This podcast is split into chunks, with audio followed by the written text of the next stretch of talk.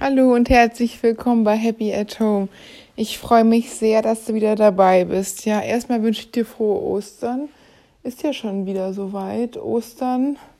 Ja, ich hoffe, du hattest schöne Osterfeiertage, beziehungsweise hast noch schöne Osterfeiertage und dir geht es gut und du fühlst dich glücklich und zufrieden.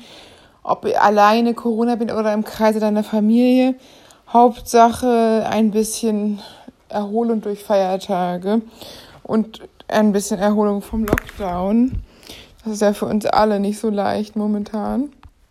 Und wir machen das Beste draus. Ich hoffe, du auch. Und jetzt nach dem zweiten Jahr in Folge Lockdown ist es natürlich schon was anderes, dass es nicht mehr so kurz wie gedacht ist. Das wird, man dachte letztes Jahr, im März, April, naja, zwei, drei Monate ist es vorbei, der ganze Spuk. Jetzt ist ja Corona schon ein Teil, ein Teil unserer Normalität geworden.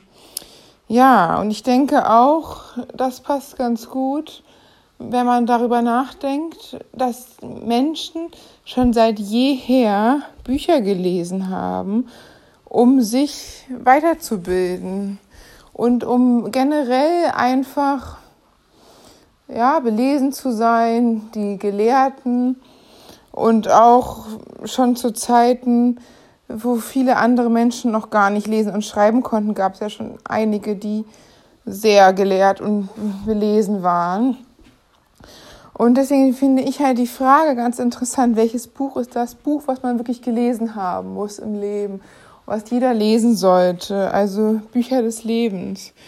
Und ich finde, das ist eigentlich ganz schön interessante Frage, weil Bücher des Lebens können viele sein. Und ich denke zuallererst mal, dass es nicht für jeden Pflichtlektüre gibt wie in der Schule, wo jeder alles lesen muss, sondern dass es wirklich Bücher gibt, die jeder gelesen haben sollte und Bücher, die nicht jeder braucht und Bücher, von denen jeder was mitnehmen könnte, aber die trotzdem nicht zwingend wichtig sind. Und es kann auch passieren, dass Menschen in den falschen Büchern nachgucken.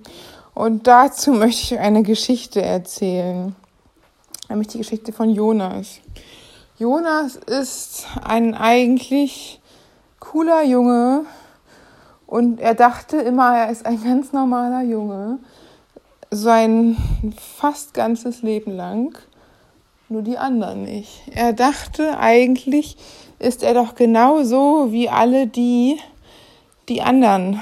Aber irgendwie war er es dann doch nicht. Jonas hatte eine kleine Schwester und zwei Eltern und ist in die Schule gekommen und das war irgendwie komisch für ihn, weil er dachte immer, Schule, das ist cool, das, das wird was. Aber das war es dann doch nicht so. Vielleicht für die anderen, aber nicht für Jonas. Jonas konnte sich nicht konzentrieren und Jonas fand alles langweilig und auch die anderen Kinder nicht besonders interessant, weil die komische Spiele gespielt haben, die ein bisschen unlogisch waren und auch nicht realistisch. Zum Beispiel haben die gespielt, dass die Tiere sind auf dem Boden rumgekrabbelt, und haben komische Laute gemacht. Das fand Jonas schon sehr, sehr komisch. Außerdem haben die auch öfter über ihn gelacht, ihn ausgelacht, ihn verspottet und ihn ausgegrenzt. Und das fand er schon sehr belastend. Er dachte, er muss an einen Ort gehen, an dem er sich nicht konzentrieren kann, einen langweiligen Stoff macht, den er nachmittags noch nachholen muss, weil er sich nicht konzentrieren kann mitten in der Nacht morgens. Und das für ihn mitten in der Nacht weil er ein Spätaufsteher ist. Und dann muss er sich noch von gemeinen Kindern mobben lassen. Und das war schon nicht leicht für ihn. Und es war nicht nur nicht leicht, sondern es war wirklich super herausfordernd. Und dann hat er irgendwann gedacht, als er mit der Schule fertig war, also sowas, so wie es da war, so kann es nicht weitergehen. Ich werde Polizist. Ich lerne die Gesetze und wenn mir nochmal jemand blöd kommt, wenn mich nochmal jemand mobbt, dann weiß ich ihn in seine Schranken. Ich weiß ihm zu zeigen, wo die Grenzen sind. Und das lasse ich mir nicht mehr gefallen. Das nicht mehr mit mir hat er die Polizeiausbildung begonnen. Die Leute hatten auch einen relativ rauen Ton da. Ja, wie Polizisten nun manche sind. Aber er hatte halt erst da schon ein bisschen Gefallen dran gefunden, weil er fand schon interessant die Thematik. Aber nach und nach kamen ähnliche Probleme wie zu Schulzeiten. Er wurde ausgegrenzt, er wurde komisch angeladen, er wurde oft verarscht. Es war schon komisch für ihn. Und er hatte gedacht, das kann noch nicht wahr sein. Was ist das verdammte Problem? Was ist das verdammte Problem? Ich muss viel mehr lernen als die alle anderen. Ich habe äh, gebe mir die total Mühe, genauso gemobbt, äh, gemocht zu werden, stattdessen mich immer nur gemobbt. Ich mache meine Aufgaben, ich tue meine Dinge und einfach werde ich nicht in Ruhe gelassen. Jetzt habe ich diesen Job gewählt, um endlich für Gerechtigkeit zu sorgen. Äh, und was passiert, es gehört nicht auf. Jonas hat gedacht, er kann sich mit Strafgesetzen, mit Gesetzen, er weiß, es gibt so Gesetze gegen Mobbing, also zumindest wegen Beleidigung oder so kann man jemanden schon rankriegen oder wegen Verleugnung. Aber Jonas ist trotzdem nicht zufrieden. Deshalb ähm, überlegt er, was er tun kann, da er ja nun ein paar Gesetzesansätze hat, wo er wirklich ähm, weiß, was er mitmachen könnte, aber trotz alledem nicht das Gefühl hat, endlich in Ruhe gelassen zu werden und Recht zu bekommen. Er weiß, dass er im Recht ist, weil es kann nicht recht sein, dass er immer schikaniert wird. Auf jeden Fall sucht er Hilfe und er findet aber keine Antwort auf seine Fragen. Irgendwann erfährt er von seiner kleinen Schwester, eine hochintelligente Schwester, auf die Jonas ein bisschen neidisch ist, weil er mit viel mehr Lernen niemals an ihre Top-Leistungen gekommen ist, dass sie im Psychologiestudium ADHS und Autismus-Spektrumstörung hatte und sie doch ganz starke Vermutung hat, dass sie es auf Jonas treffen könnte. Jonas denkt erstmal, hä, nee, das kann nicht sein, ich bin cool, ich kann laute Musik hören, ich gehe in die Diskos, ich komme auch nicht so schlecht bei Frauen an, regelmäßig angemacht zu werden, ist doch wahrscheinlich normal, das haben doch alle diese Probleme. Außerdem ist er ein cooler, taffer Kerl und so, so ein Psychokram, das ist doch nur was für Verrückte, das, das ist doch nichts für ihn. Aber da das Mobbing und die Schikane nicht aufhört, geht er dann doch mal äh, zu einer Testung und es kommt raus, was seine hochintelligente Schwester schon ähm, befürchtet hatte, nämlich dass er Autismus und ADHS hat. Das ist natürlich erstmal ein mega, mega Schock, weil das halt, wie soll man sagen, doppelter Anschuss ist. Nicht nur, dass er sich nicht konzentrieren kann und es dadurch viel, viel schwerer hat, in sozialen Normen und gewisse Impulsivität da ist, sondern dass, und dass er auch oft manchmal die Leute nicht zuhört, denen ins Wort fällt, dass das schon einfach das Leben viel schwieriger macht als bei neurotypischen Menschen. Erfährt er, dass er auch im, im Spektrum ist durch sein ADHS und seinen Autismus doppelt gleich und dass ein Autismus noch dazu führt, dass er die Menschen nicht versteht, Sprichwörter wörtlich nimmt, in Gesichtern nicht so richtig erkennt, wenn Leute irgendwie sauer sind. Er fragt sich auch, warum er immer gleich angeschrien wird und aus dem Nichts, obwohl Leute ihn davor völlig neutral angeguckt haben. Und er erfährt immer mehr, dass das alles aufgrund seiner Autismus-Spektrum-Störung ist, dass er im falschen Buch gesucht hat. Er hat im Strafgesetzbuch seine Ungerechtigkeiten versucht zu beseitigen, die ihn seit frühester Kindheit begleiten und hatte, weil er ein stolzer Mann ist und mit Psycho äh, nichts zu tun haben wollte, nicht ähm, die Augen offen gehabt, beziehungsweise bereit gewesen, sich mal anzuhören, was seine Schwester gesagt hat, dass man vielleicht auch in einem anderen Buch nachgucken kann, nämlich DSM 5 oder I, ähm, IC, ICD 10, glaube ich. Auf jeden Fall, er war wirklich sehr schockiert darüber und hat dann natürlich das alles anders gesehen und auch sein Leben auf eine andere Ebene gesehen. Natürlich, dass er ungerecht behandelt worden ist, weil so wie er behandelt worden ist, hat kein Mensch verdient, so behandelt zu worden. Und dass er ein Opfer von verdeckter Behindertenfeindlichkeit war. Und das, aber dass er sich dann auch keine Vorwürfe machen konnte, weil er sich nicht besser verhalten konnte, weil er halt durch diese Problematiken nicht in der Lage war, sich besser anzupassen, beziehungsweise nicht mal wusste, dass man sich anpassen muss, weil er irgendwie nicht fand, dass er nicht besonders an, unangepasst war, weil er jetzt ja kein Punker war oder kein Rocker oder schwer tätowiert oder sich die Glatze geschoren hatte. Und dadurch hat er den Blick erweitert gekriegt, dass es auch eine Möglichkeit gibt, dass man im falschen Buch suchen kann und dass es ein wirklich schwieriges Unterfangen sein kann, erst einmal zu finden. Ich denke, das ist sehr, sehr schwer, weil nicht jeder Mensch hat so ein Buch neben sich liegen und nicht jeder Mensch braucht sowas. Und vielleicht braucht ein anderer Mensch etwas ganz anderes. Vielleicht braucht ein Mensch, dem gesagt wird, da gibt es eine andere Geschichte, wie Lisa, dass sie immer doch aufhören soll mit ihrem Essverhalten, ihrem Sportverhalten. Da kann doch irgendwas nicht in Ordnung sein. Man würde ihr nicht glauben, dass sie bei ihrem massiven Übergewicht eigentlich einfach nur faul und zu viel frisst und deswegen fett ist. Das hat ihr die Ärztin ins Gesicht gesagt. Das hat Lisa echt fertig gemacht, weil Lisa im Vergleich zu ihren Freundinnen viel, viel weniger isst und viel mehr auf ihre Ernährung achtet und auch schon fast zwanghaft Sport macht, jeden Tag trotz Schule zwei Stunden. Und die Mutter hat sich verdammte Sorgen gemacht. Und Lisa hat wirklich schon seit der Kindheit Probleme mit ihrem Gewicht.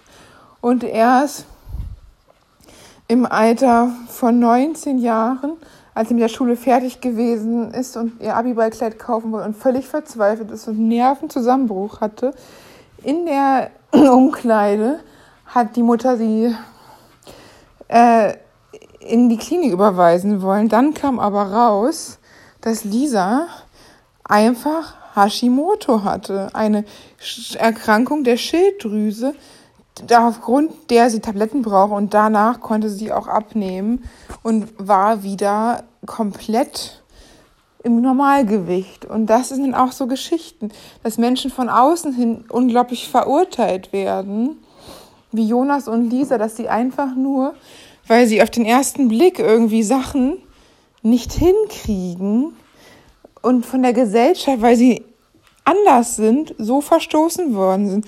Und Lisa hat halt gedacht, es liegt an ihr. Sie muss Sportbücher lesen, sie muss sich Ernährung, sie muss alles machen, um fit zu sein. Sie muss Fitnesszeitschriften abonnieren, sie muss mehr machen, sie muss sich äh, mit sowas beschäftigen, dann kann es eigentlich nicht. Sie hat Ernährungsbücher gewälzt, aber dass da eigentlich was Medizinisches hintergelegen hatte und dass sie machen konnte, was sie wollte, dass sie es gar nicht möglich war abzunehmen.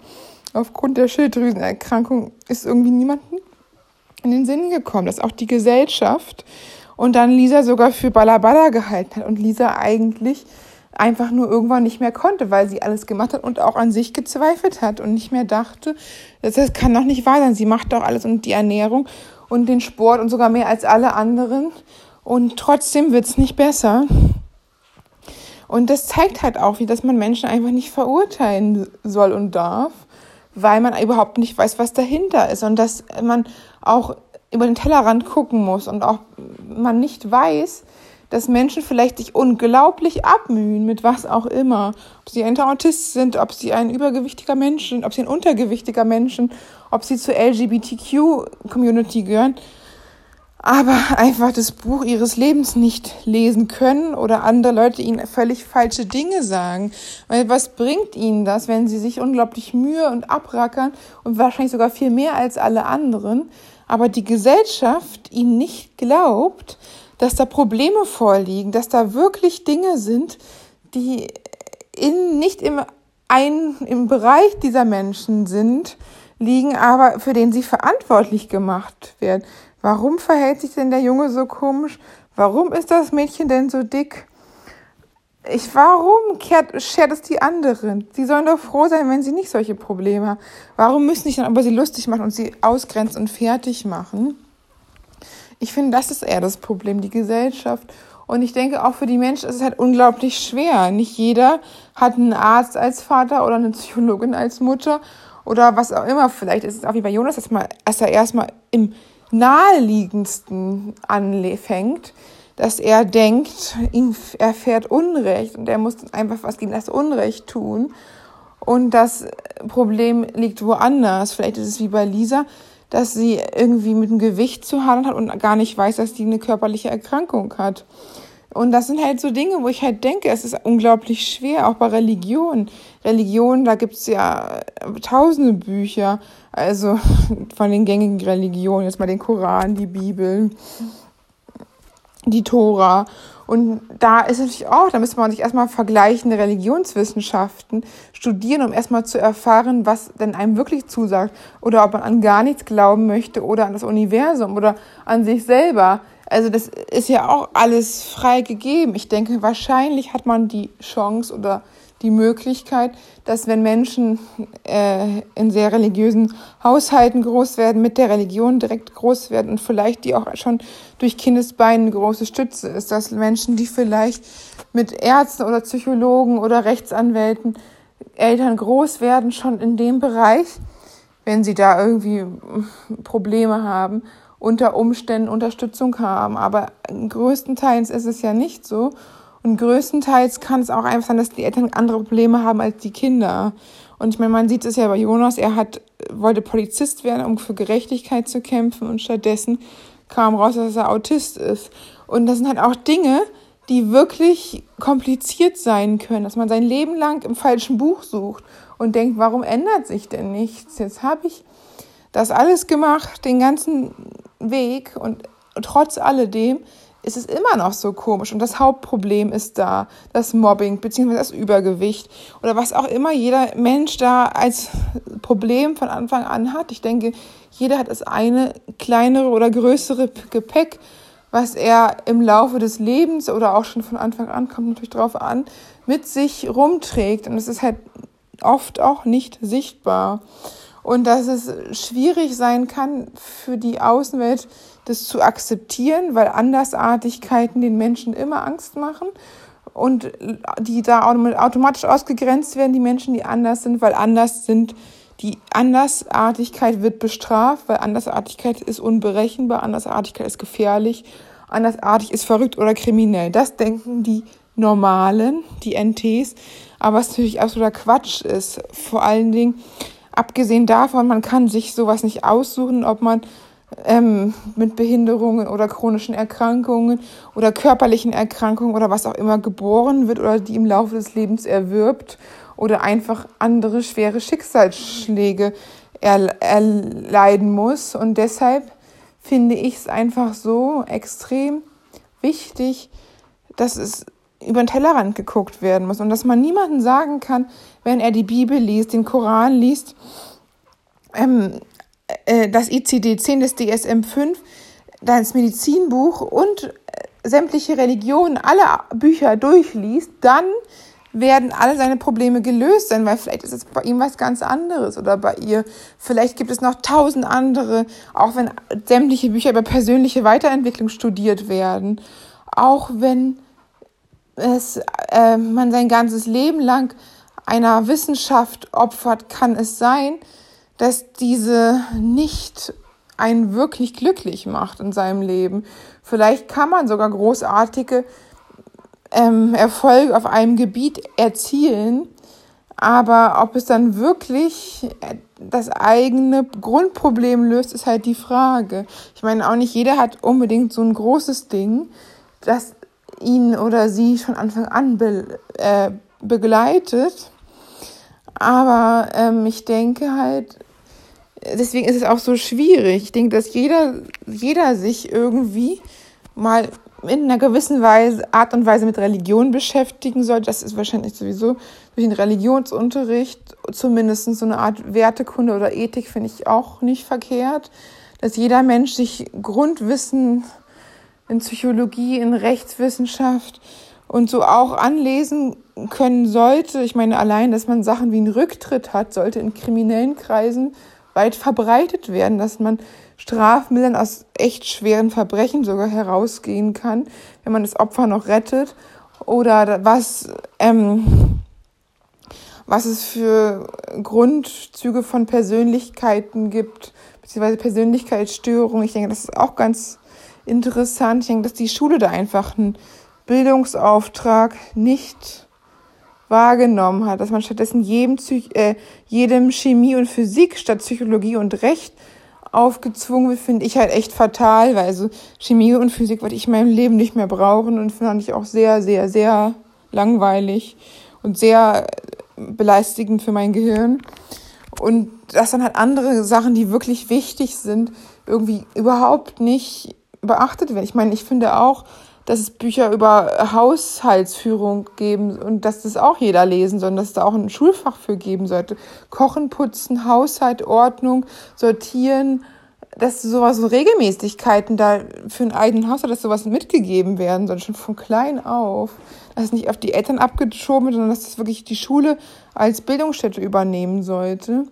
Und ich finde auch, ähm, dass wirklich mehr Grundzüge vermittelt werden sollten. Dass das, dass halt wirklich die Bücher des Lebens, dass das wahrscheinlich sogar sehr komplex ist und dass das wirkliche Buch des Lebens, was du selber schreibst, das mit all deinen Erfahrungen und den Dingen, die du erlebst und den Herausforderungen, den schönen und den schwierigeren Phasen im Leben, deine ganz persönliche Geschichte dabei rauskommt. Ich denke sowieso, dass jeder Mensch eine einzigartige Geschichte zu erzählen hat, wahrscheinlich sogar mehrere, allein durch über seine Kindheit, über seine Jugend, über seinen Beruf, über seine Beziehungen, zwischenmenschliche Beziehungen, Freundschaften, familiäre Beziehungen, Liebesbeziehungen, könnte man doch schon Bücher füllen. Und ich denke, jeder hat irgendwie was. Und jeder hat auch Herausforderungen in seinem Leben, ganz klar. Und man kann schon wirklich viel finden und es gibt für irgendwie für alles ein Pro für alles eine, für jedes Problem eine Lösung. Aber ich denke, man kann nicht hundertprozentig sagen, dies und das muss sein. Und es kommt einfach auch ganz drauf an. Und ich denke, wenn man irgendwo in einem Punkt nicht weiterkommt, sollte man weiter gucken. Ob es vielleicht noch andere, ob es horizont erweiternde Bücher, ob es etwas anderes sein könnte, was man vielleicht nicht auf den ersten Blick so wahrgenommen hat und deswegen vielleicht überzeugt war, dass irgendwas nicht richtig läuft und man es unbedingt anders machen möchte, aber nicht genau wisst, wusste warum. Und dass es im Laufe des Lebens irgendwie vielleicht auch mal bei anderen Leuten guckt, ob die ähnliche Herausforderungen hatten. Und was bei ihnen so das war, was, was sie ihnen geholfen hatte. Und ich denke, es, es hilft auch, wenn man seine eigenen Erfahrungen aufschreibt, seine eigenen Herausforderungen, seine eigenen Erfahrungen. Und vielleicht wird es das neue, das neue Buch, das man wirklich gelesen haben sollte, was auf der Liste nicht fehlen darf. In diesem Sinne, bleibt gesund, bis bald und macht euch noch schöne Rest Ostern. Bis dann.